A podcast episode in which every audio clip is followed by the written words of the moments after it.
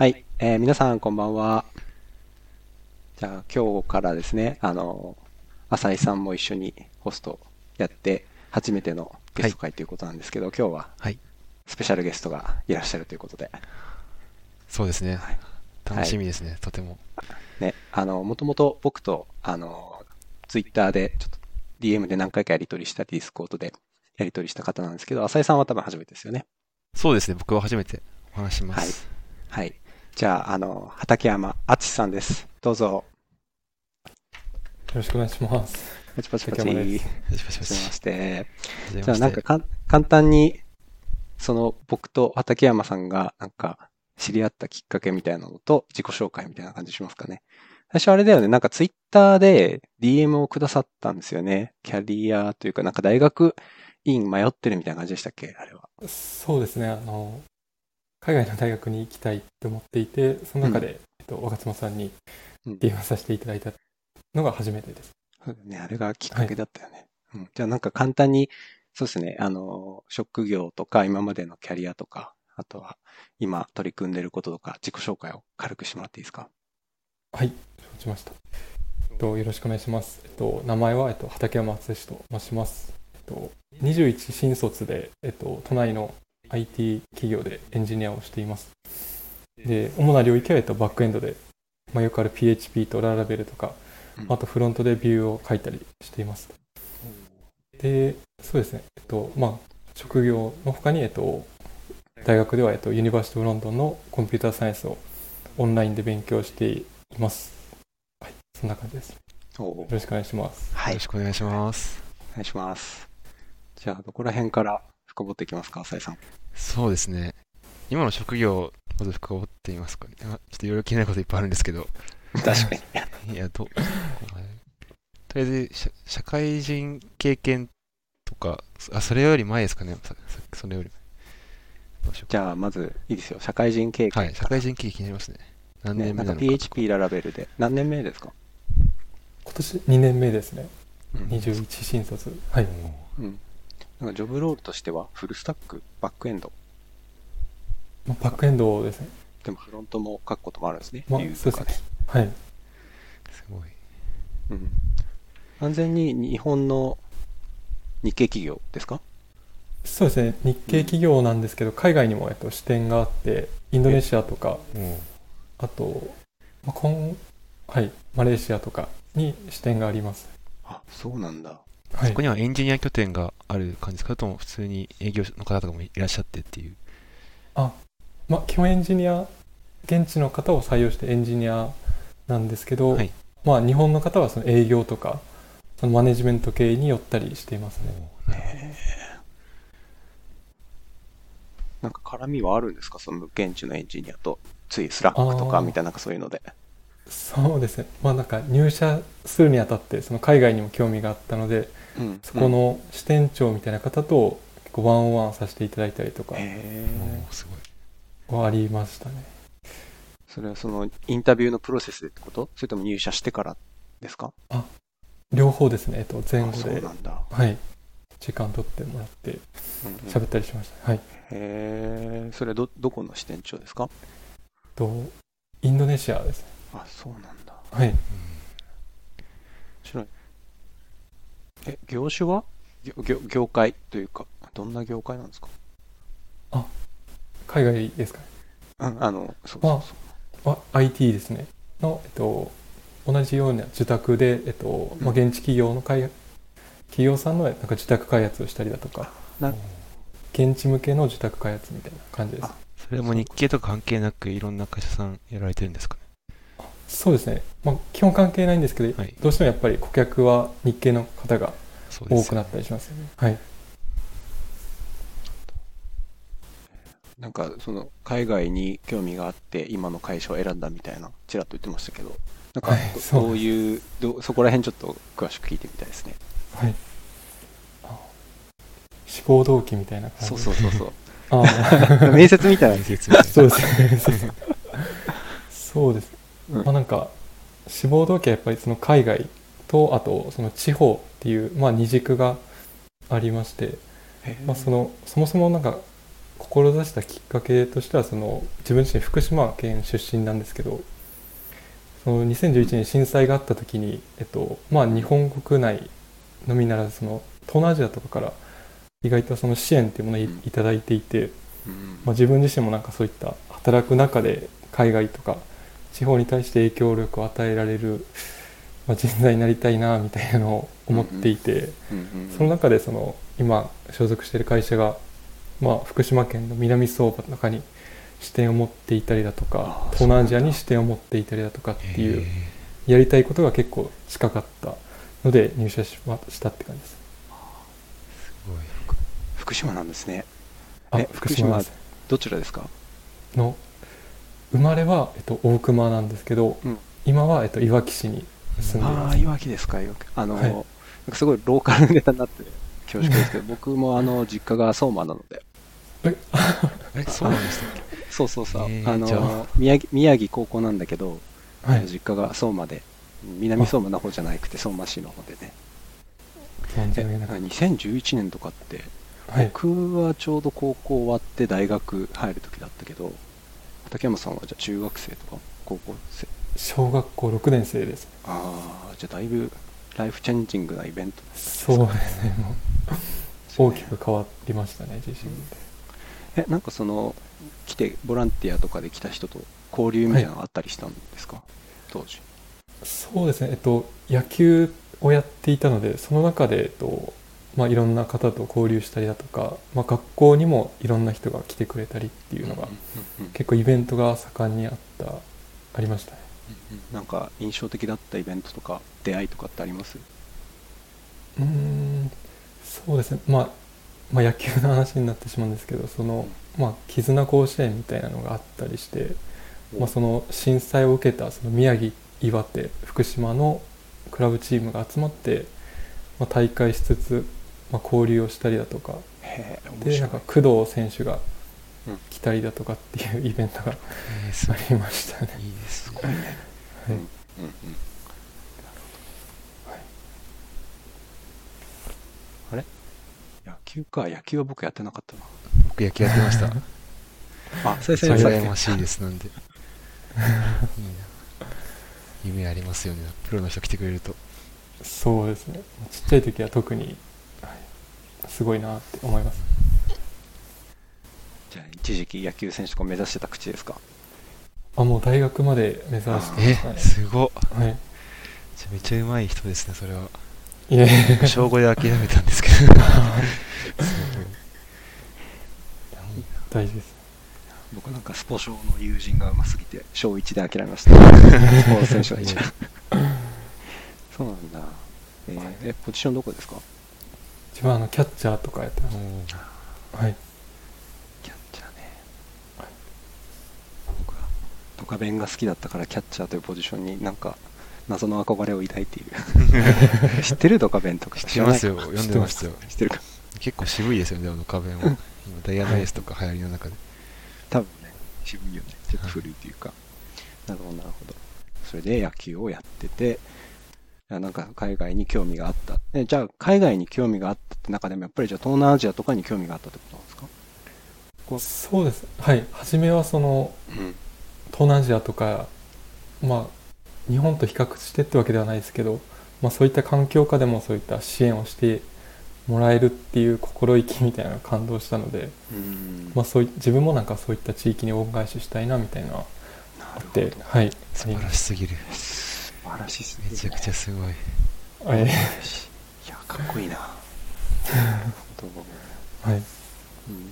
じゃあまあその中で、まあ、海外、じゃあエンジニアになろうと思ったのはどういうきっかけだったんですか？割とその海外に行くみたいなことを考えたときに、まあ、このご時世なりやすかったみたいなそういう文脈とか。あそうですね。その流れに近くてですね。うん。もともとその海外に興味が興味というかそういう関係があって、うんまあ、海外で何かしら影響力を与えたいって考えた時にやっぱりその IT がもたらす影響っていうのはやっぱり他の業種に比べて大きかったのでうん。大きいのを、まあ、留学をして分かったのでそれで相手を選んだって感じです。なるほど。はい。留学はいつされたんでしたっけ？はい。えっと大学の3年ですね。2年の夏から3年の夏にかけて。ですか？とオーストラリアのメルボルンですあメルボルン。いいですね。はいオーストラリア。浅井さんが気になってる。あ気になってますねエリアオーじゃないですストラリア。メルボルン僕も一回行ったことあって今移住の、次の移住の第一候補みたいな感じになってるんですけど。ああ。いいです1年いたんでしたっけ？そうですね1年間いましたね。海外に行ってそのエンジニアの方が結構いたりしたのを見たっていう感じですか？そうですね。えっと海外に行って、えっと、インターンをしたんですけどもああはい。まあ、その時にやっぱりその英語だけではもう何もならないっていうのをまあ痛感したというかあまたよくある話ですけど、あその時そにどういう仕事をしたんですか、ちなみに。えっと、日系企業のその JTB さんっていうこうはい。あの旅行代理店さんがあると思うんですけどそこで大体2ヶ月ぐらい働いてはい。そうですね現地の方となんか企画したりとかやってましたね。はい。へえすごいじゃあそこでは別にエンジニアよりではなく、まあ、もう少しビジネス寄りの仕事をされてたんですね。そうです。はい。その英語だけじゃ足りなかったみたいなエピソードもちょっと詳しく聞いてみてもいいですか？はい。そうです。まあそこでその受付とか企画とかいろんなのを一通りやらせていただいたんですけどやっぱりなんかその中でまあ英語っていうのはまあ単純な語学にしか過ぎなくてですね、まあ、他の方はそのビジネスビジネス的な能力とかあるんですけど、うん。まあ、一外国人となった時にその英語が喋れるっていうのは、まあ、全くメリットにならないというか、うん。まあ、普通の人材になって終わるなっていうのがあありまして、うんうんうんうん。まあ、そういったことを考えた時にその自分が達成したいことっていうのはやはり達成できないので何かしらその影響力を持つって考えた時にその IT がやっぱりいいなと思ってはい選んだって感じですなるほどなるほどやっぱじゃあ軸がそこにあるんですね。こう海外にまあなんかソーシャルインパクトを出したいというか貢献、はい恩返しをしたいみたいなのがあって行ってみたけどやっぱ言語力だけじゃ足りないなんか自分が社会に対してバリューを出せるようなものが持ちたいみたいなそうことをその留学中のインターンで得られたと。はい。なんかこう理想的な留学行って 自分を変えられたパターン。です素晴らしいですね。うん、うん、なるほど。そうです。なんか大学の交換留学とかそういうスキームですか？あ一年間は。そうですね。うん。はい。まあ大学だとよくその休学して、まあ、大体5年トータルかかるみたいなのがある話だと思うんですけど、うん。自分の大学はその1年留学がマストであって現地で取った、えー現地大学で取った単位を日本大学に返還できるみたいな。あそれでストレートで、はい、4年間で卒卒業はいいそうです。っていうのがありました。ねそっかそっか。じゃあそこから浅すいません、うん。あどうぞどうぞ。あいいですかね。就活に向けてそのエンジニアリングを勉強し始めたっていう感じですか？そうですねまあなんかその時にはやっぱり IT がすごくいいなと思ったんですけど、まあ、とはいえなんか他の業種もいろいろ見てみたりしていてはい。まあなんかパイロットとかも受けてみたりしたんですけどあ とかあとデジタルマーケとかなんか専門的なスキルが身につきそうなものを受けてましたね。じゃあ、はい。エンジニアとかにこだわらずいろいろスキルがつきそうなものを見ていたって感じですね。あそうです。はい。うんうん IT に絞っ IT というか、まあ、エンジニアとかに絞ったタイミングはあったんですか？それともうん見ながらいろいろ見てって並行してみていった感じですか？あそうですね。並行していった感じですね。ただその就活をしながらその freeCodeCamp とかでなんか個人的に勉強したりみたいなのをずっとしていたのでその中でやっぱり、まあ、エンジニア楽しいなってことでだいうん。だんだん絞っていったって感じです。なるほど。なるほど。ね、じゃあ自分で自主学習して self-learning で叩き上げてしてきたタイプです。そうですね。素晴らしい、うんじゃあなんか最初はじゃあまあ自分でやってたとはいえこう社会人としてはこう未未経験というか、まあ、文文系？出身で入って、こう OJT で学びながらやってきたって感じですかね。そうですね。うんうんなるほど素晴らしいですね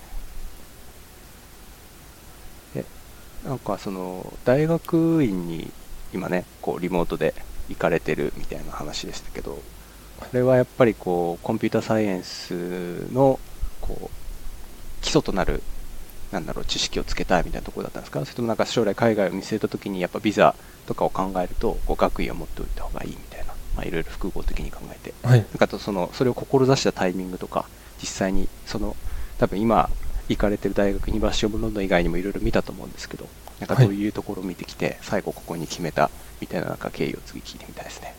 あ、承知。そうですね。今その University of London の学士のコンピューターサイエンスを勉強してるんですけど、まあ、なんで University of London かっていうのにはなんか理由が2つありまして、うんなんか1つ目はやっぱりその人脈ですね。やっぱりその大学自体の歴史が長いので、その今後海外転職とかしたいってなった時にリファラルとかうんそういったコネクションの種になりそうだなと思ったのと、ね。あと2つ目がそのリロケーションの制度がありまして、まあ、基本オンラインで勉強できるんですけど、まあ、ど好きなタイミングで、えっと、現地に行って現地で勉強するみたいなのも可能っていう、はい、面白い制度があってなるほど。それで大学をユニバーシティロンドンに決めたって感じです。じゃあ最初リモートで入ってて、途中でオンサイトに切り替えるみたいなのができるんだ。あそうです。はい。ビザとかも出してくれるってそのタイミングで。あだと思います。はい。すごい面白いですね。だからスチューデントビザになるんですよね、多分ね。そのあオンサイトに切そうですね。り替えたらね。うん。はい。ちなみに行こうかなっていうのをどっかで思ってるんですか？あ思ってますね。はい今じゃあちょうど始まったばかりで例えば1年だったら行くとかそういう感じですかね、そうですね、えっと、最後の1年になったら行こうかなみたいなのを思っていて、というのも、その職歴が浅い段階でイギリスに渡って、結局職が見つからないっていうパターンも、まあ、よく聞く話なので、うん。しっかり職、経歴をつけてから、まあ、行った方が有利になるんじゃないかなって思ってしい。なんかすごいしっかり考えてますね。こうビザのところとかもうん。特にこうビザあたりもちゃんと意識してるっていうのがすごいいいですよね。うんなんか。あうん。えちなみにそれオンサイトに変えるってなった時にその何かしら条件とかあるんですか？例えば成績それまでうん GPA としてこれ以上取ってなきゃいけないとかなんか現地の、まあ、学士だからないのかもしれないけどなんか研究所の先生とからの推薦状みたいななんかどれぐらいこう実現度としては、うん、難しい難易度が高いものなのかなと。なんか特に制限はなかった気がしていて、うんただ一つあるとすると、その、アイルツとかをなんかもう一度受け直すみたいなのが、もしかしたらあった気がしてますね。それ多分あれかもねビザ的な方かもねなんかあ多分ですけどスチューデントビザ取るのに必要な最低限みたいなのかなあ、はい。えーでもなんかそういうパスが存在すると知らなかったな。そうですねっと気になっていることがあるんですけどやっぱりその、まあ入る時の難しさとか僕あ僕結構その大学院行きたいなと思いつつも全然行動に起こしてなくてだからその点ではすごいなと思ってるんですけど入る時にどういう難しさがあったかとかなんかこういうことをやっててよかったなとかそういうのがあればぜひ聞きたいなと思ってなんかありますかね？そうです。あその入試の難易度的な話。あそうですね入試とかの手続きとかいろいろ含めてなんかここきつかったなみたいなのがあれば伺いたいんですけどそうですね。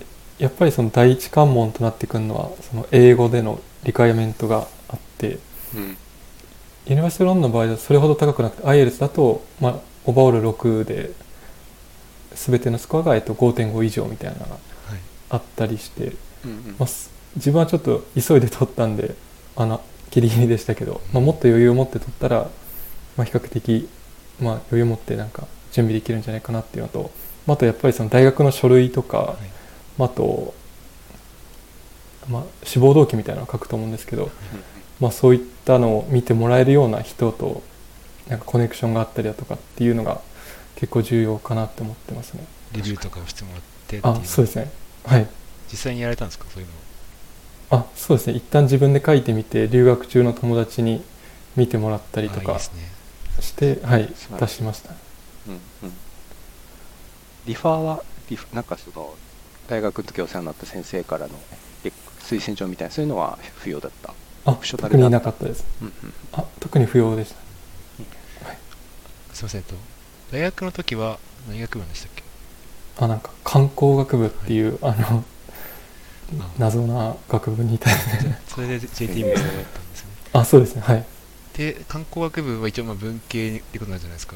でそこから理系のコンピュータサイエンスの学部にのしかも院に行くのに何ですかね。あ。制約とかはなかったんですか、あんまり。えっと学部今学部今生学部だよね。そうそうそうバチェラーズ。学部からすいません。失礼しました、そっか。あいえいえ。学部からそっか入り直しか。ってことは、えっ、と、その入るにあたってもそのなんていうか CS 的ななんですかねえっ、と試験じゃないですけどそういうのはないんですか？えっと、入試方法になんか2通りパターンがありまして、えっと、一と一つ目はその数学の試験を受けるっていうパターンが一つあるのと二つ目がその実務経験を持って、えっと、パフォーマンスベースっていう形で、えっと、入試すると2通りのパターンがあって自分はそのエンジニアの経歴を生かしたパフォーマンスベースっていうので入ったのではい。特に試験とかは必要なかったです、えーえ。それ最低限何年とかあるんですか ?1 年以上働いてるとか。あ確か1年以上だった気がしますそっかそっか。はい。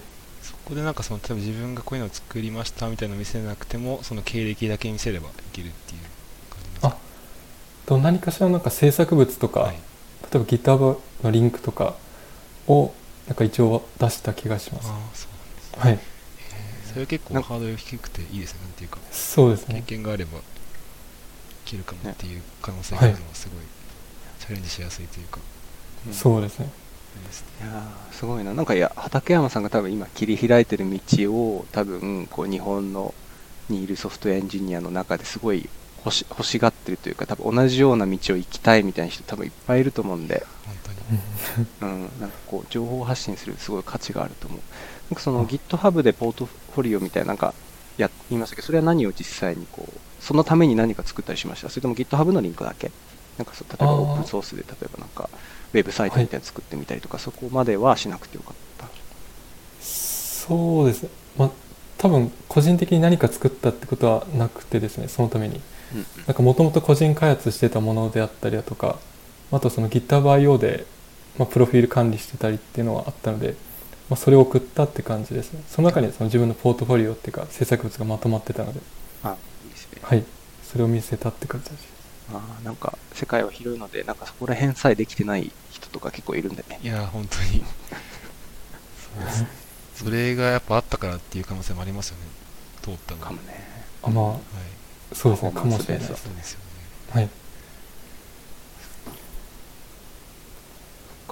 えー、とじゃあ、ちなみにその University of London を決める以外に、その似たような、例えば途中でオンサイトに変えられるとか、あと自分がこう出願できるみたいな意味で、他に検討した選択肢ってありました？あ割と早い段階でここに絞れた。いやあの若妻さんにもあのいろいろせ質問させていただいた通り結構迷っていてうん。そのハンガリーの ELTE っていうあの大学だとか、まあ、あと日本だとその JAIST とか、まあ、大学院なんあーそうだ、ですけど JAIST でも悩んでらっしゃいましたね。そうだ、そうだ。JAIST とか NAIST とか、うん。まあ、あと同じような学部でいうとその University of the People とかよく今流行ったりして最ると思うんですけど。近多いですよね。うん。はい。とかっていうのを悩みましたね。それはどこの国ですか？ University of the People っていう確かアメリカのはだったんですけどあの100%オンラインのへ大学だった気がしますなんか僕の勝手な印象、放送インターナショナル放送大学なんですけど。ああ 確かにうん確かにそうですちょっと違うのか。ね。むあの文系の大学で多分取ったあの授業って、多分学士のコンピューターサイエンスに行くと、学士でも、その一般的に多分パン、いわゆる一般教養みたいな授業も多分取んなきゃいけないと思うんですけど、単位互換みたいなのできました、はもう全くできないです。その学その学士のコンピューターサイエンスの授業では、もうコンピューターサイエンス関連だけ、例えばなんか英語とかビジネスとかそういうのも取ろうと思えば取れる。いや多分 CS 専攻してる場合はもうコンピューターサイエンスだけな気がします。はい。あの University of the People は確か多分そのコンピューターサイエンス行ってもそれ以外取んなきゃいけなかったんですよね。学士の場合。だからその単位互換したりとかその普通いわゆるいわゆる語学の授業とかあとはその経済学部101みたいなイントロみたいなのも取んなきゃいけないっていうかまあ、うん普通のいわゆる4年間学士みたいな感じで、うん、感じだったんだけど、まあ、CS だけに集中できるっていうのは結構いいですねそうですね。いいですね。なんかちなみに今のところどういう授業を取ってて面白かった授業とか面白くなかった授業とか聞いてみたい そうですね。今、4科目しか取っていないんですけど、うんその中で、えっと、取ってるのが、えっと、Web 開発、まあ、P5JS っていう、まあ、JS のライブラリがあるんですけど、それを用いたその 2D ゲームの開発、マリオみたいなやつとか、ああとデータビジュアライゼーションで、まあ、データを可視化するようなアプリの開発みたいなのをやったりだとか、まあ、あとはその数学ですね。離散数学とかあと普通に大学とかの、えっとまあ、数学の授業を取ってる感じですねじゃあ半分くらい数学なんですね。あそうですねへー半分数学です。ねその、マリオみたいなやつを作る授業っていうのは、フロントエンドとバックエンドとみたいな、そういうのも結構、がっつりやる感じなんですか？それとも、なんですかね、フロントだけで作るとか、そういう、そういう感じなんですか？ちょっとあまりイメージが湧いてないんですけど。あもう全くフロントだけですね。はい。もう。じゃあ JS を勉強しようっていうような授業。そうですね。はい。基本的な、まあ、クラスとか、はい。うん。コンストラクターとかなんかそういう感じです。はい。でもゲームプログラミングってすごい題材にしやすいんですよね。なんか書いてて楽しいとかモチベーション続けやすいっていうのもあるし、はい。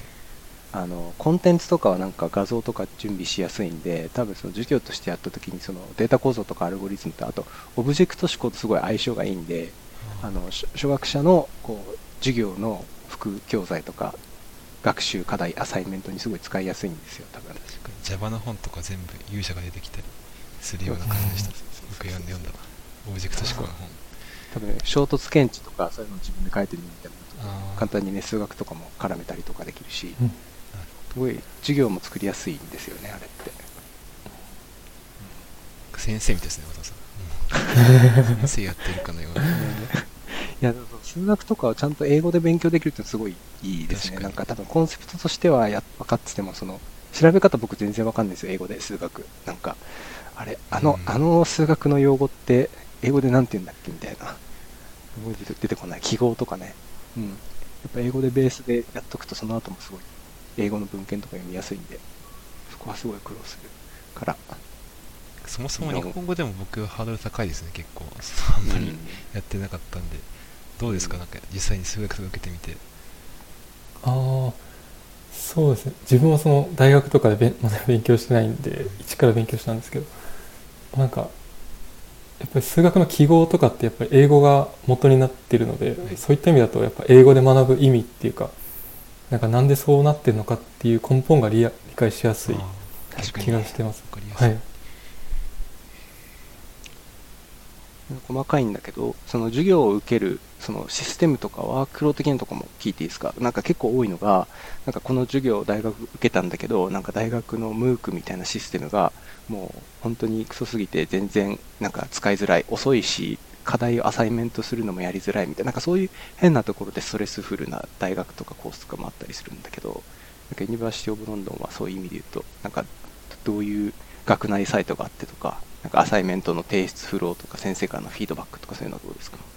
あそうですね、えっと、基本的な授業は全部あの Coursera で受けていて、はい、もう24時間授業可能なんですへーで2週間に1回小テストとあと中間期末で大きいテストがそれぞれあるみたいな形で。それはテストの声全部じゃあ自分のタイミングでやるっていう感じなんですか？そうですね。えっと小テストとかなんか成績が関わってくるものだと期日があるんですけどそれ以外のものは基本的にその学期内で終わらせるみたいな形ですうんすいいね。コーセラに乗っかってんのはいいですね。なんか、謎のバ謎のモチベーションを発揮してたまに独自サイト作ってる学校とかありますけど、ああ、そうコー。セラに乗ってくれてた方が多分ね、コーセラの UIUX ってグレートじゃないけど、まあ、ある程度いいから、割と。うん。それはいいね。じゃあ、その試験とかもコーセラ上のあの、なんか時間制限のテストとか、なんかアサイメント ZIP で提出するとかそういう感じですか？あそうですね。えっと中間とか期末の大きいテストはその大学の中のなんかシステムを使ってやるんですけど、うんうん。小テストはコーセラ上です。ねあいいですね。ちなみに現地に行った場合はやっぱ現地で授業を受けるんですよね。そうです。はい。その授業がっかってるっていう感じですか？だと思います。はい。ああそっかそっか。確かに。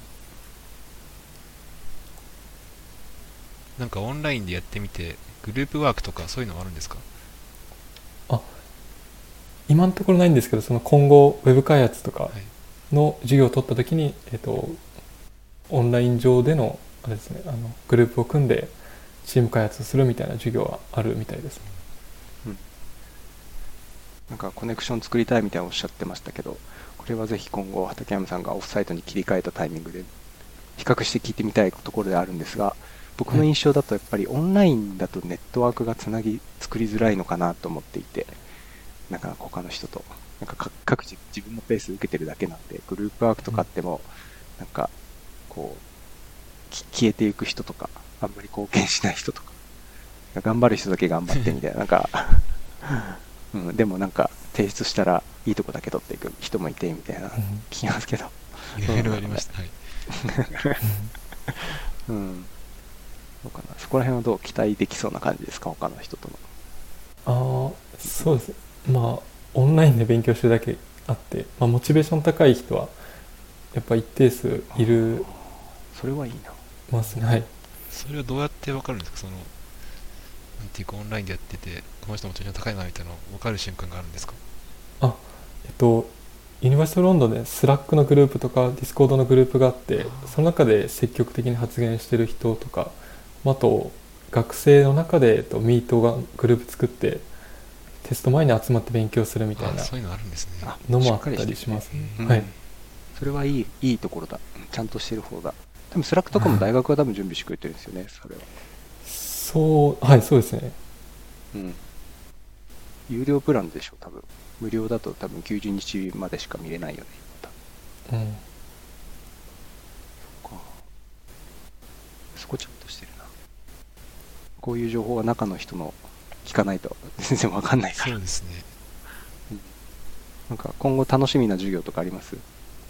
あそうです。あのデータ構造の授業とかでまあなんかうんうん。普通に京プロの基礎じゃないですけど、まあ、そういうところが結構面白そうだなって思ってますね。あとセキュリティの話とか多分2年になったらやると思うんですけどその辺もやってみたいなと思ってます。その専門的な例えばリサーチペーパーみたいなのとかそのより専門に深掘っていくっていうのはやっぱ3年生になってからとかになるんですか？そうですね。えっと12年は、えっとまあ、先ほど申し上げたように数学とかより一般的なことを学んでいって大体年次が上がるにつれてそのデータアナリストとかなんかそういうふうに専門に特化していくみたいな形になります。それやっぱ2年生とかになってから決めようかなっていう感じですかね。その方向性みたいな。そうですね。今のところはまだ決めてないです。そうですよね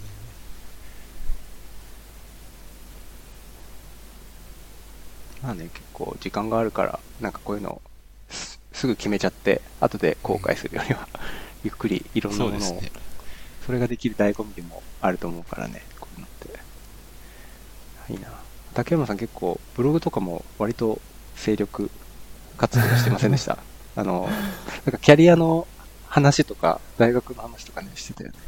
ああししましたねうんなんかちゃんとアウトプットも出して素晴らしいなと思って。本当にすごいです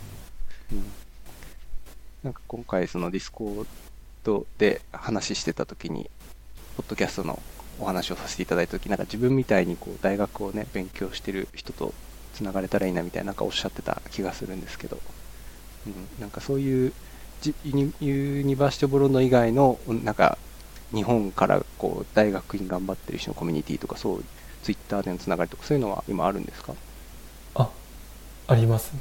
えっとまあ大学院のなんかグループとかでよく XPLANE っていう学生団体みたいなのがあると思うんですけどそこに参加していたりだとかまあなんかそこは世界中の、まあ、日本の学生が留学とかアメリカとか行ってると思うんですけど、まあ、そういった学生たちが集まっているグループなんですけどそこに参画してたりとかですかね、それはどんな、どんなグループもう、ボランティアベースの。そうですね、えっと、例えば奨学金の話だとか、まあ、今後この国に行きたいんだけどこういう情報ないですかみたいなのが結構集まってるグループですね。いいですね。さ実際のプラットフォームとしてはど、どこにあるんですか？スラックとか。あスラック上です。はい。へえ。それに入ったタイミングは悩んでる時ですか？それとも実際に大学でに行ってる人だけが入れるプラットフォームみたいな感じ？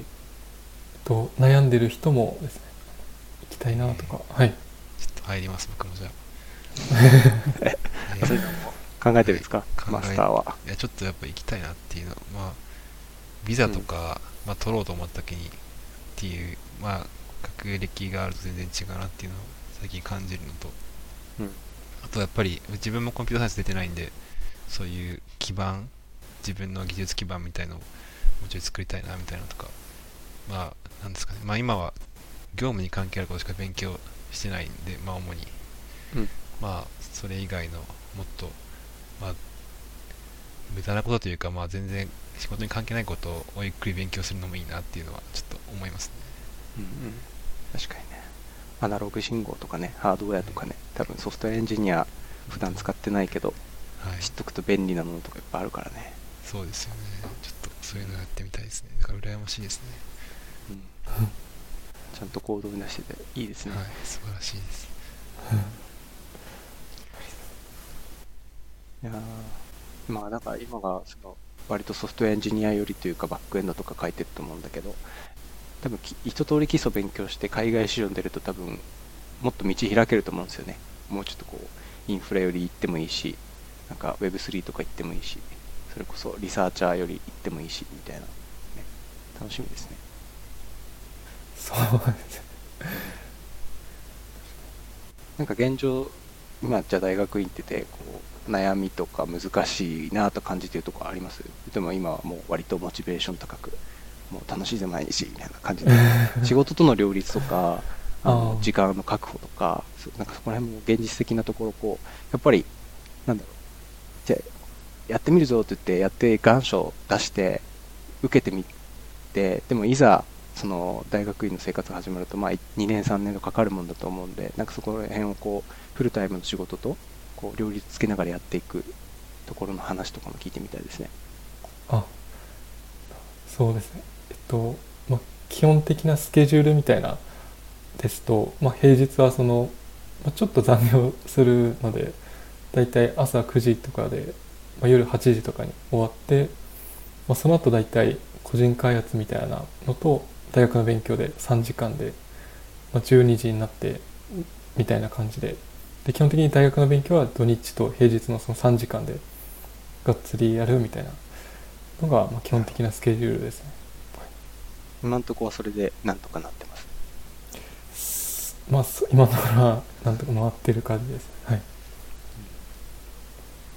課題前とか結構厳しいんじゃないですか？そうですね。今がちょうどその会会社の方でもなんかリリース前で大学の方でもえっと1月9日に中間テストがあるっていううんのがあるのでちょっとあれです忙しいじゃあ年末年始どころじゃないですね今ね。そうですね。基本的に勉強の予定ですね。まあ、そんな時にポッドキャスト出ていただいても、あいやいやいや感感謝感激でしかない。うん、こちらこそ。そっか。えちなみに、その学費みたいな、なんか、ところも気になるんですけど、まあ、はい。具体的な額というよりは、あの、インターナショナル生としてユニバーシティ・オブ・ロンドンをで受けてると思うんですけど、そのオフサイトの学生と、そのリモートで金額とか違ったりするんですか？例えば、ロンドンの大学とかでよくあるのは、なんかその、イギリスの、こう、永住権とか持ってる人の、まあ、イギリス人向けの、現地人向けの金額と、あとその、そういうの持ってない、スチューデントビザ向けの人の金額って違うんですよね。つまり、インターナショナルの方が高い。はい。あの、多分他の国にもよくあると思うんですけど、そこら辺の、こう、ギャップとかはどうですか？ありますね。えっと、まあ、イギリスかどうかはちょっと存じ上げないんですけど、まあ、特定地域の中で、えっとまあ、高い地域と、まあ、そうでない地域うんが確か2種類あって、うん。確かアジアとか日本は、えっと、高いですね、授業料が。ああ、そういうことか。はいその、どこの国から受けてるか次第で。あ、そうです。はい。えーなんあか辛いですね、それ。先進、先進国は、からのインターナショナルからちょっと高く取ってってことか。そうですね。でもアジアが高いって今おっしゃいました。なんか、例えば他の国だと思うんですか？その、インドネシアとか、はい。その辺も高いんですか？あと、ちょっと区分けを正しくあそうですよね覚えてないですはい。そこまでただ、日本は高い部類あでしたね。日本は高はい。日本、韓国、中国あたりが高いでしょうね。辺すかやっぱり。東アジアというか。はい。ちなみにその今のリポリモートで行っていて、オフサイトに切り替えたとき、リモートとオフサイトでも金額は違うんですか？ああ、そうです。ちゃんと調べてないですけど、どうなんですかね。ね そこは調べてみないと、まだわからないですね。まあ、一緒かもわからないけど、多分はい。生活費とかみたいなのもかかってくると思うんで。そうですね。うん。えっていうか、オフサイトに切り替えるとしたら、そのタイミングでは日本の仕事をじゃあ辞めることになりそうですよね、多分。そうですね。なかなか勇気ある決断あ、で本当ですか。す。いいね。そうです。大学自体はすみません、何年間でしたっけ？えっと、ストレートでいくと3年で卒業することができて、ただそのオンライン自体はえっと6年間在籍することができます、ねあ。あ、そっか。じゃあなので、時間を見途ながら。中、そうですね、休学したりだとか、じゃあまあ2年目から行くとしたら向こう2年間学生をメインでやっていくっていうそうです、はい感じなんで。すかね。その今のさっきおっしゃってた竹山さんが今受けてる授業料ってのは、何年卒業をイメージしたあのスケジュールなんですか？やっぱフルタイムだからちょっと4年5年って考えてる。あ、そうですね、大体5年とかうんスパンで見た上での、えっと、授業を取ってる感じです。うん。なんか多分その3年ってのは、フルタイムで行ってる相当の時間を投資したそうですね。前提だよね。うん。はい。そうだよね。が多分働きながらとかだと多分4年5年になるよね。はい。うん。難しいですよ、なんかその選択肢があるから逆に、なんていうか、どうしようかなっていうのを考えながらやっていく必要があって、いろいろ、まあ、それだからこそ自由があっていいと思うんですけど、悩むと毎回もそうですね。悩みます。そうですよね。はい。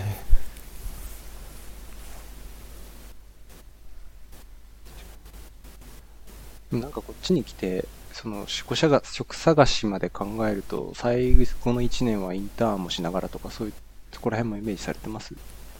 なんかそうですね。でで出口戦略というか、エグジット戦略というか、まあ別にそのロンドンだけじゃなくても、例えば他のはい。ヨーロッパ圏とかでもオン、オンサイトで来ると、その就職活動しやすいと思うんですけど、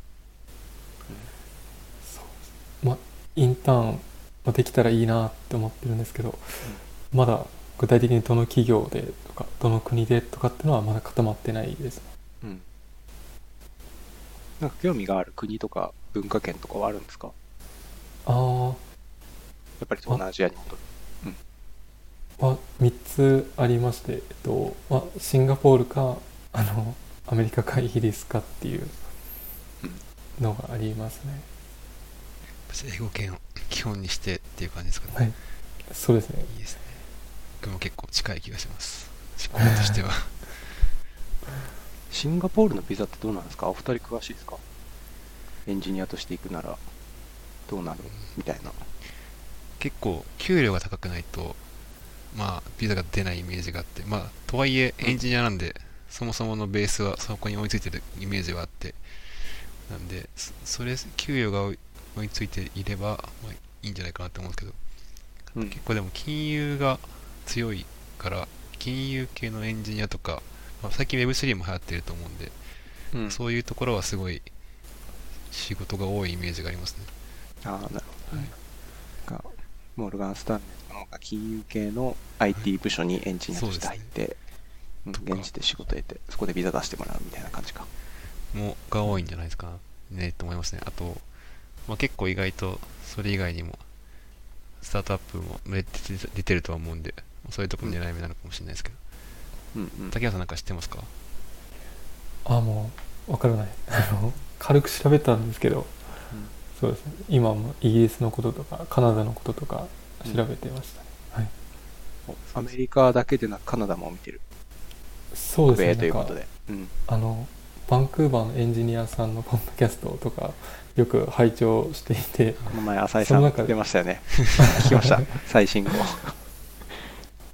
聞かなくていい 聞きますちょっと。そこでよくあのカナダのビザの話とかはい。されていると思ってて、まあ、アメリカ行くのであれば一旦カナダを踏んでからっていう話もよくあると思うんでそういった意味でもカナダとかうん。見たりしていますね、やっぱりバンクーバーが登竜門みたいな話は結構言ってますもんね,、うん。すごい。うん。そっかちなみにそのアメリカ、イギリス、シンガポールをあのイメージしているのは、もっと詳しく聞くとどういったところなんですか？やっぱまあ英語圏でそれなりにこう活躍できそうな国ってことですか？なんかもっと他にあのうん。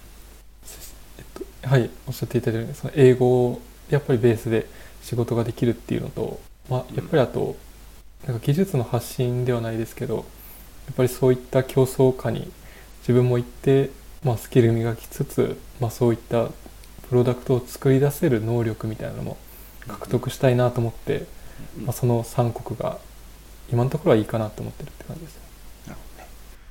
競争環境があるところに自分を置いて磨いていくという。そうですね。素晴らしい。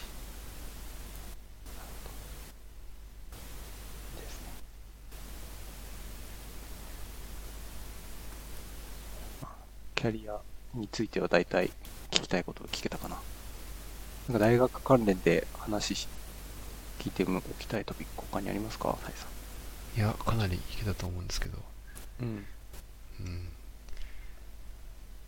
うん、なんかね、今後も定期的に出てほしいよね、1年。そうですねなんか進捗というかアッ2年生プデートになってからの状。況とか気になりますねうん、特にね、あの多分1年目、2年目、3年目やっていくにつれて、受けていく授業の内容とか違うと思うし、特にその最終年とか、EXIT 戦略とか、多分すごい貴重な経験だと思うんで、他の人そうですね。うん。いいですね。出てほしいな。うん、なんか、畠山さんの方から宣伝したいことありますか？うん。あ宣伝したいこと。うん。はまあ特にはないんですけどあのまあ前にもお伝えしたように同じようなその大学に通いたいとかっていう人がいたらなんか全然 DM とかしていただいてなんか答えれたらいいなって思ってますって感じですね 素晴らしい。ちなみに、じゃあ連絡先は Twitter とか？あそうですね Twitter でうん来ていただいたらはい。全然答えますじゃあ、あと、ショーノートに Twitter のリンクは貼らせていただきますね。はいありがとうございますらしい。なんかそういう情報共有とか、こう、助け合いの、なんだろう、のがいいよね。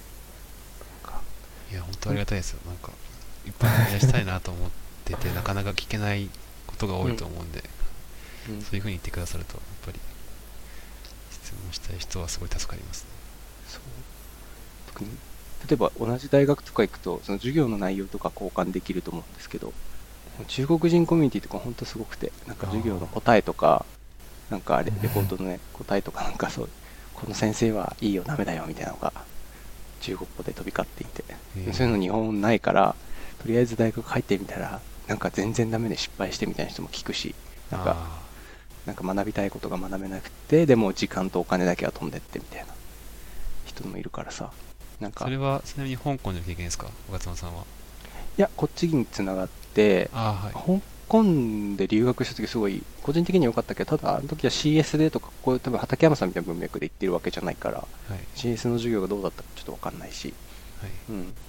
そうなんかこっち来てなんかそのエンジニアになった人でなんかその行ってた大学は本当にダメだったみたいなもうお金だけ取られてみたいな。はい。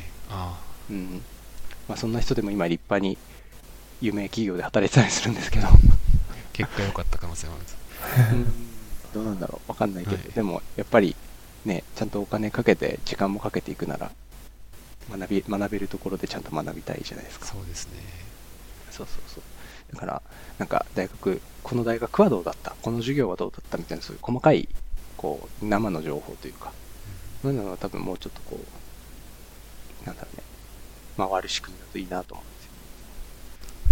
ですよ。確かに。うん。感じゃあ今日はこれぐらいにしましょうか。はい。はい。じゃあ、ありがとうございました。ありがとうごいざいました、ます。竹山さんでしたがとうございました。ぜひまた出てください。はい、よろしくお願いします。